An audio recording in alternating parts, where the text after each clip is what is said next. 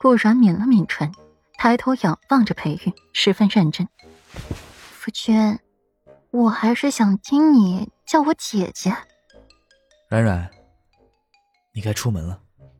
不能叫，他要镇夫纲，不能留下这么一个隐患。真是大男子主义。走了。顾然撇嘴，暗道裴玉的变脸速度之快，简直就是六亲不认。又在裴玉的唇上敷衍的亲了亲，最后领着丫鬟出门了。直到顾然走了很久，裴玉才微微反应：出门？去哪儿？哼，真是狡猾的小姑娘。裴玉的眉眼含笑，坐在了顾阮的梳妆台前，手指转着顾阮的黛笔，眉眼愈发的温柔，说话都带着宠溺。顾阮去琳琅房瞧热闹。哪知热闹没瞧上许多，倒是白给人瞧了一个热闹，让他的心情微微不愉。顾阮冷眼瞧着这鸡飞蛋打、人仰马翻的一幕，心情阴郁到了极处。早知道他就不出门了。这位小姐，你没事吧？一温润尔雅的男子向顾阮拱手一礼，表达歉意，态度诚恳，语气更是真挚。无事。劳这位公子出手相助。顾阮摇头，表示自己无事。那男子歉意的笑笑，抬起了头，看到了顾阮的全貌时，竟一下失了魂魄，久久不能回神。张口下意识的询问顾阮的姓名，后知后觉的感到无礼，正想再道一次歉，顾阮却热心肠的开口回答：“小夫人夫家姓裴，公子。”唤我陪夫人便是。听到了回答，男子才又看清了女子的发饰，是年轻少妇的发饰。原来漂亮的不可方物的小姑娘已经嫁作人妇了。随后又是释然了，像这样容貌的女子，自是许多人求娶的。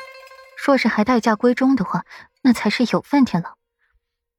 男子不过是失神片刻，等再度回神的时候。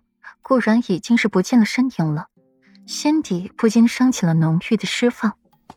真是可惜了。男子低喃一句，一旁的小厮不明所以。六六公子，你刚才说可惜？小厮低头看着地上的布昂锦缎，心底一阵滴血，暗叹道：“确实可惜了。如此漂亮的小美人儿，这么早就嫁作人妇。”岂不是可惜？男子眯眸，语气惋惜，又带着淡淡的漫不经心，只是纯粹的欣赏美人罢了。小厮无语了，并未放在心上。他家公子就是见的女人太少了，遇见什么怪瓜裂枣的都夸人家好看，可就是没哪一个能比得上月小姐的。男子微微垂眸，唇瓣微微抿起，不知为何，他总有一种。他们还会再见的感觉。会议战法，到底是别人的地盘，夹起尾巴揍人的好。是。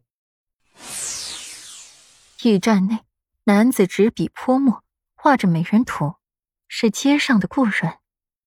指尖在干透的画像上轻磨，裴夫人会是哪一家的美少妇呢？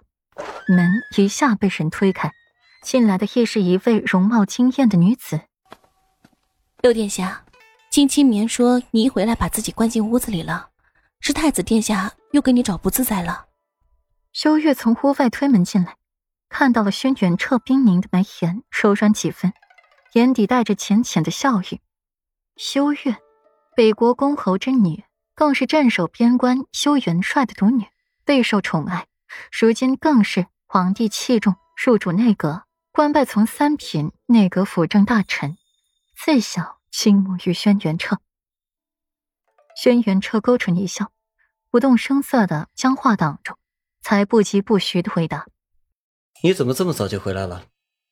听你这语气，好像不太欢迎我。”秋月不再多言，看到我明显被遮住的话，眸子暗了暗：“你想多了，没有不欢迎，只是修小姐，男女有别。”还是减少私下来往的好，以免皇子皇兄见到了引起些不必要的误会。轩辕彻往后退一步，他不是特别喜欢和女人接触的，尖尾很恶心。修月噤声不语，看着轩辕彻淡漠的神情，无奈的吐出了一口气。他有骄傲，有权势，有本事，可这些在他轩辕彻的眼里一文不值。他连给轩辕彻一点利用的价值都没有。